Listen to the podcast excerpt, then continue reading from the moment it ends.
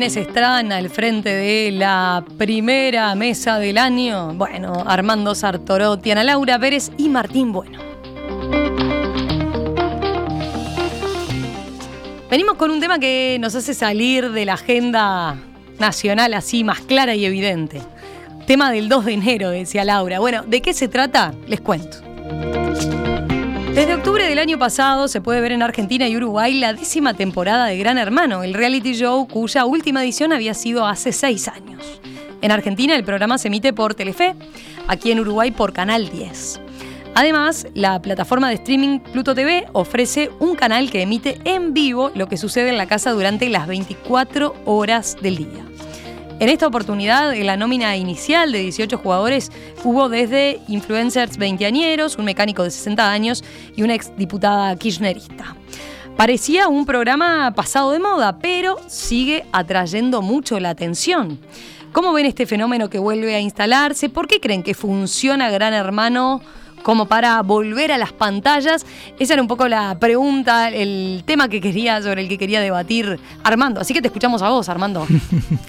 este, eh, no, yo más que nada quería analizarlo como, un fenómeno este, sociológico, ¿no?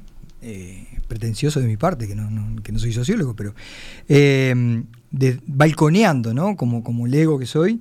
18 personas, cuatro meses encerrados, van disminuyendo la cantidad de personas, pero eh, la presión es grande porque además en función del, eh, rating, este, los organizadores eh, espontáneamente pueden hacer reingresar gente, hace poco reingresaron varios sin que estuviera dentro de las previsiones de la organización, tienen un baño en toda la casa este, para estar está colocado con 20 puntos de rating, ¿no? Más de 2 millones de personas lo, ven, en, Argentina. La, lo ven en la Argentina, ¿está?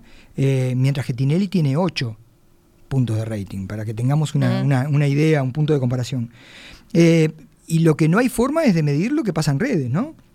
Este, eh, la gente que hace capturas, que hace pequeños clips con, lo que se, con lo que se muestra, que lo suben a TikTok, a Twitter, a historias de Instagram, este, eso es absolutamente inmedible. Apunta además con todas las redes a un target de gente que no ve, a un target etario que no, de gente que no ve televisión abierta, pero que sí consume redes en forma permanente.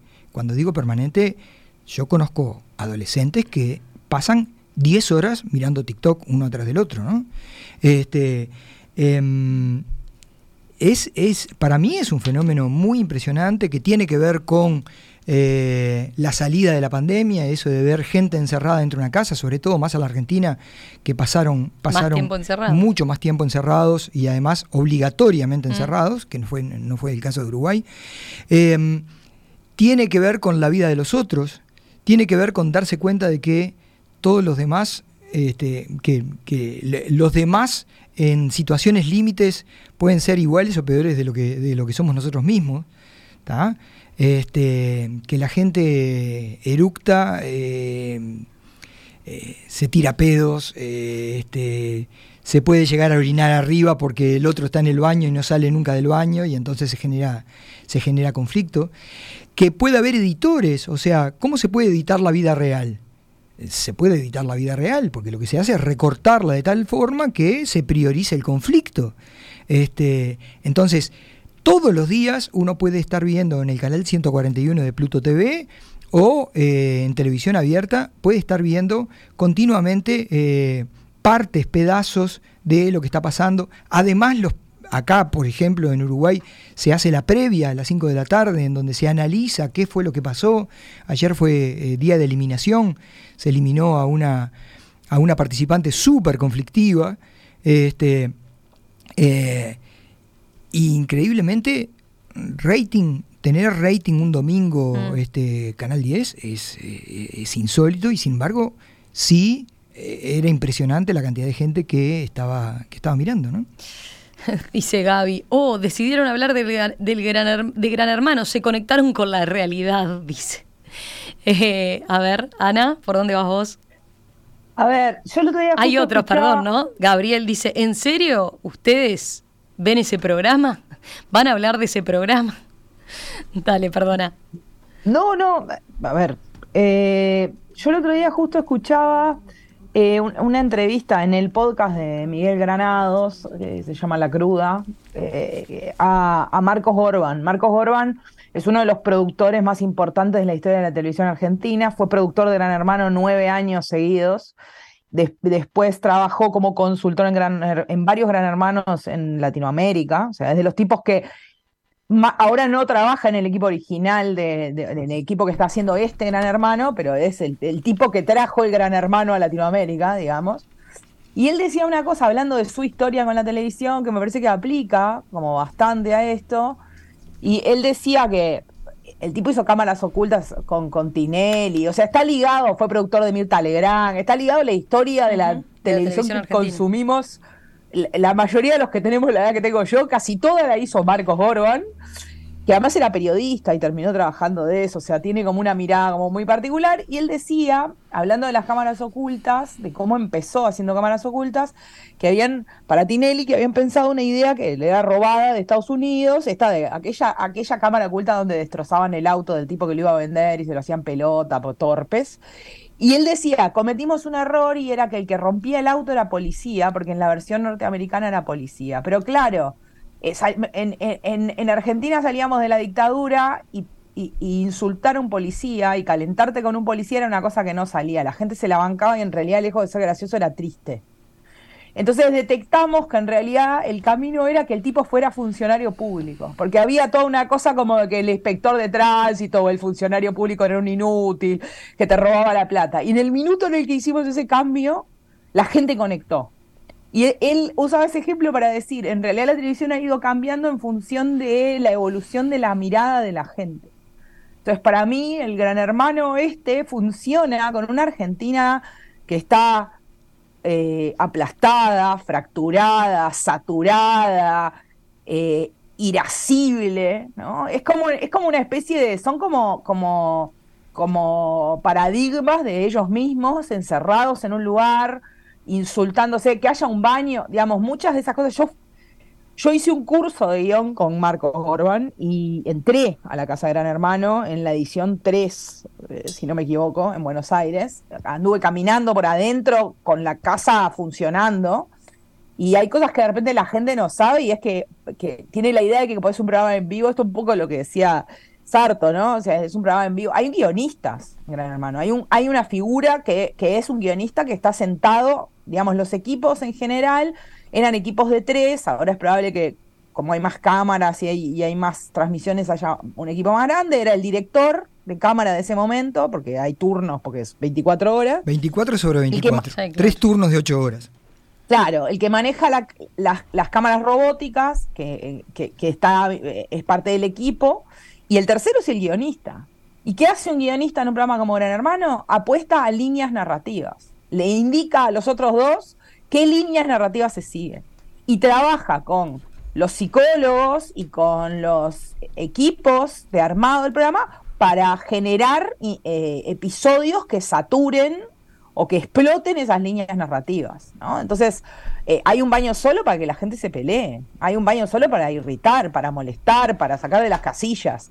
Y hay cuestiones que se explotan eh, en ese sentido. Entonces vos lo mirás, este gran hermano en particular, y tiene y, conecta con un estado de cosas en Argentina y, libera, supongo, la, eso. Y genera una cosa que las, que las redes no terminan de generar del todo y estos episodios eh, generan y es esta cosa de mirar algo todos juntos. Es una cosa que como hemos como perdido. O sea, eh, cada uno consume su TikTok y todos miramos, de repente miramos cosas, o miramos Netflix y miramos cosas parecidas, pero no al mismo tiempo, no en el mismo orden. Y, entonces el concepto este de spoiler ha crecido a la N, porque es como yo voy por el capítulo 8 y vos vas por el 2, entonces te puedo arruinar. Y hay una cosa ahí de consumo colectivo de, comentar colectivamente en redes, de sentarnos como en ese sofá gigante a hablar. Todos somos creadores de contenidos, Ana Laura. Eso, es fabuloso, ¿no? Pero Todos. yo creo que que genera esto, ¿no? Esta sensación de que estamos por lo menos mirando una, en Argentina sobre todo, ¿no? Por eso digo que además dialoga mucho con el estado de situación de Argentina, porque si bien en Uruguay el programa funciona, no tiene ni cerca los picos de rating que está registrando en Argentina. Mm. Creo que ah. es eso, es un reflejo de un estado de situación. No, no es coincidencia lo que vos decís, Ana Laura, respaldando lo que decís, que eh, el, primer Gran Hermano y el éxito de Gran Hermano fue en 2001, con la crisis del 2001, con la eh, ruptura de un dólar, un peso, este, con, los bancos, la gente manifestando los bancos y todo lo demás, y ese fue el gran éxito de Gran Hermano. ¿no? Acá, este, eh, como Got Talent eh, arranquea más, este, lo han pasado en diferido después de Got Talent. Pero no es coincidencia que sean dos programas, dos realities.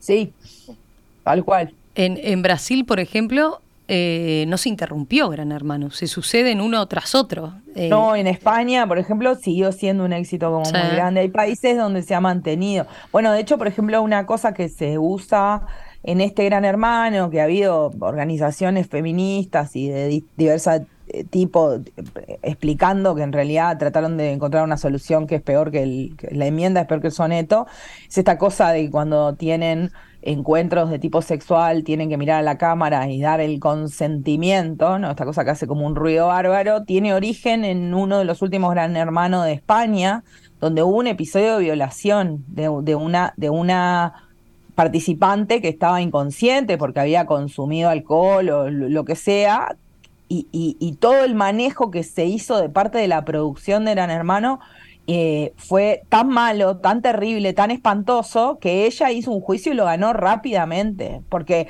porque le dijeron, o sea, la filmaron mientras le contaban que la habían violado, le pasaron las imágenes, todo encerrada ahí adentro, hizo un montón de crisis. A partir de eso, eh, el, digamos, Emol, que es la compañía de origen holandés, que es dueña del, del formato, eh, creó este concepto de mirar la cámara y dar consentimiento, que nada, que es cualquier cosa, porque el consentimiento es un continuo, no, no, es un episodio puntual.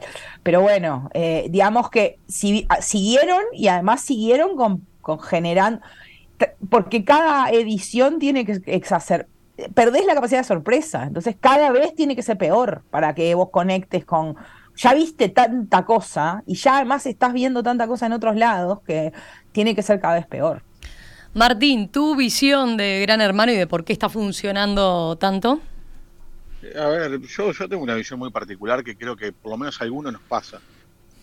Estamos repodridos de los celulares y la tecnología, o sea, nos está enloqueciendo, estamos quedando locos. ¿ah?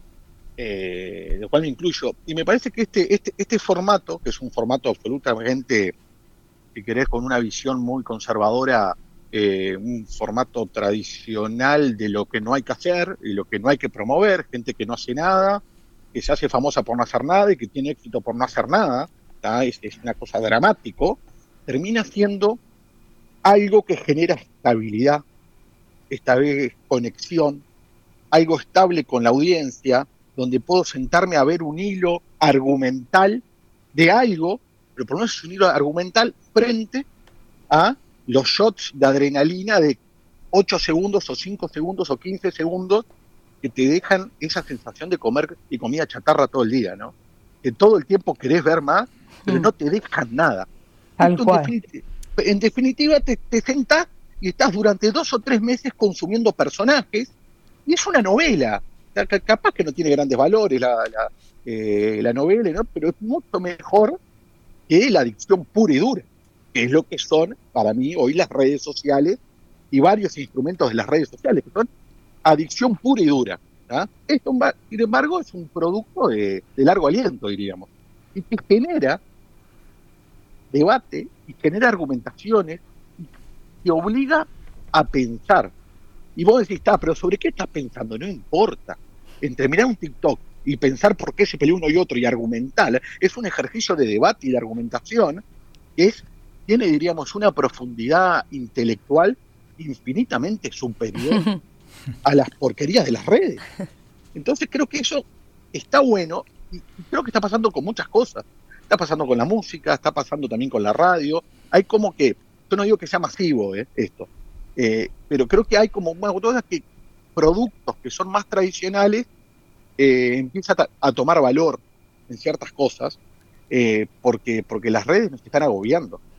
Cuando digo las redes, digo el mundo tecnológico representado por el aparato, ¿no? por, el teléfono celular y todo el día mirando un teléfono celular eh, y la gente va a los conciertos y lo mira por el celular y la gente va a la playa y no ve un atardecer, ve el celular en el atardecer, o sea, es una cosa muy, muy extraña que, que, no sé en qué termina. Bueno, y creo que Gran Hermano vino con algo típico de los 2000, tradicional y que terminó enganchando y me alegro que enganche porque aparte hace que los gurises y los adolescentes, y los adolescentes piensen y debatan. Y está muy bueno que debatan, debatan sobre algo superficial, pero debaten y para debatir hay que pensar. ¿ah? Y no estar mirando el aparatito con el dedo para arriba, tipo tiki, tiki, tiki, que terminan todos. Todos terminamos, yo también, porque eso, eso pones el dedo, te equivocaste, te equivocaste y te robó 40 minutos de vida. Te lo robó. Está no queda nada después. Martín la, picó la discusión a ver cómo ven ese, ese argumento de, Martín, esa explicación de Martín. Yo, no puedo estar más de acuerdo. la sensación de agotamiento emocional que te producen esos 40 minutos que decís, pero ¿en qué momento yo decidí ponerme a mirar videos de gente que se explota granos o hace comida con ultraprocesados?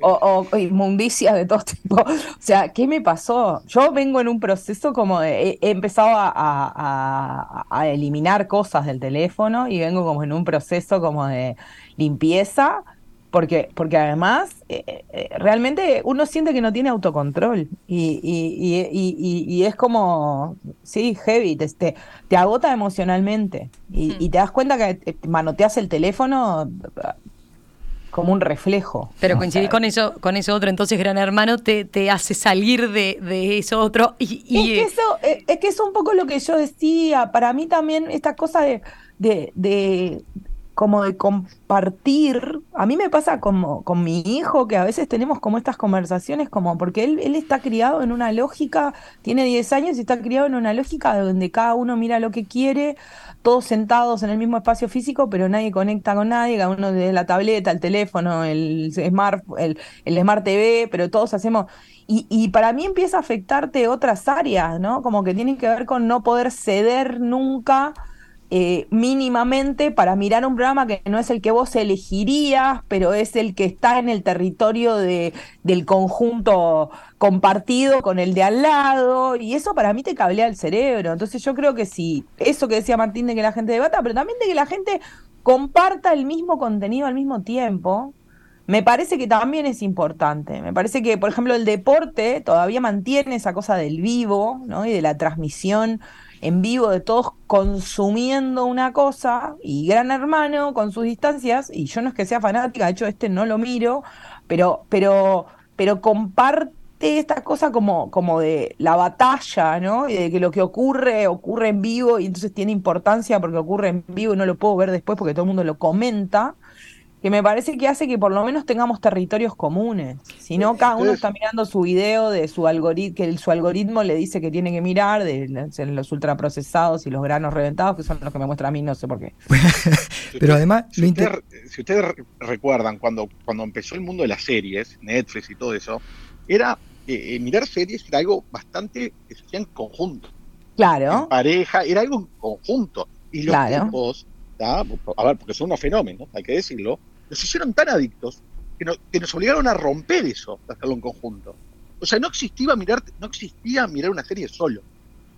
Siempre era en conjunto, con amigos, con la pareja.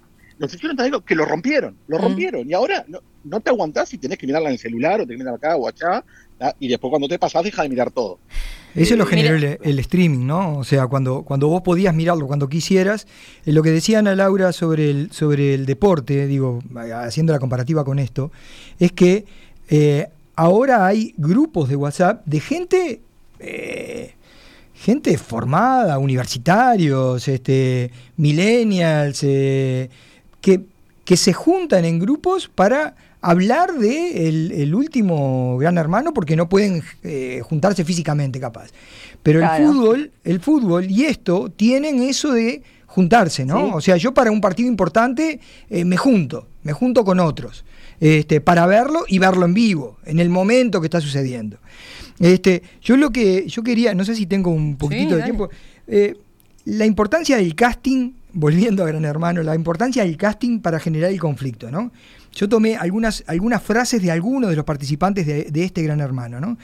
Nacho, fue, eh, fue, jugador en tres equipos diferentes de primera división, su madre falleció y su padre está en pareja con otro hombre que él considera su segundo papá.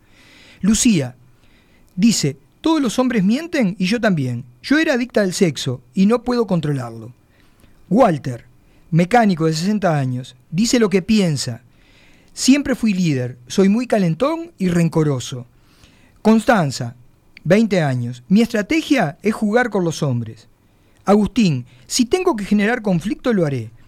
María Laura, 41 años, mi nueva novia era novia de, del entrenador de mi equipo de fútbol. Tomás, no creo en nada ni nadie que no sea yo. Daniela, yo quiero ser linda, eh, yo quería ser linda. Operarme las lolas me cambió la vida. Este, esto es eh, parte de lo, que, de lo que ellos, de algunos de ellos, dicen de sí mismos. ¿no? Esto es, eh, nos da una idea de el casting cómo se llega al casting y cómo en definitiva se llega al conflicto, ¿no? Yo cuando pongo cualquiera de estas bombas mm. de tiempo juntas, este, eh, en algún momento van a explotar. Y ahí están los guionistas. Mm. Eh, ¿Les queda algún comentario? Mirá, Martín, eh, perdón, Estela dice, gracias Martín, me aliviás, me deprimí el jueves donde mis nietos adolescentes se pusieron juntos a mirar Gran Hermano. Les regalo el libro, los impulso a pensar y ven Gran Hermano. me tranquilizaste, dice.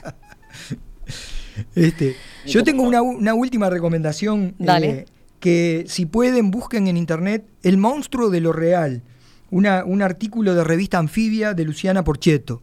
Este, está muy bien y analiza muy bien este fenómeno. Ana Martín, ¿les quedó algo?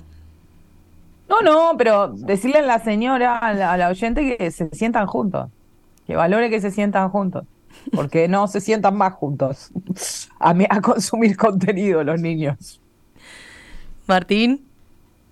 No, nada, yo creo que hay cosas mucho peores. Y seguramente haya peores después, así que que lo valore. Siempre hay algo peor.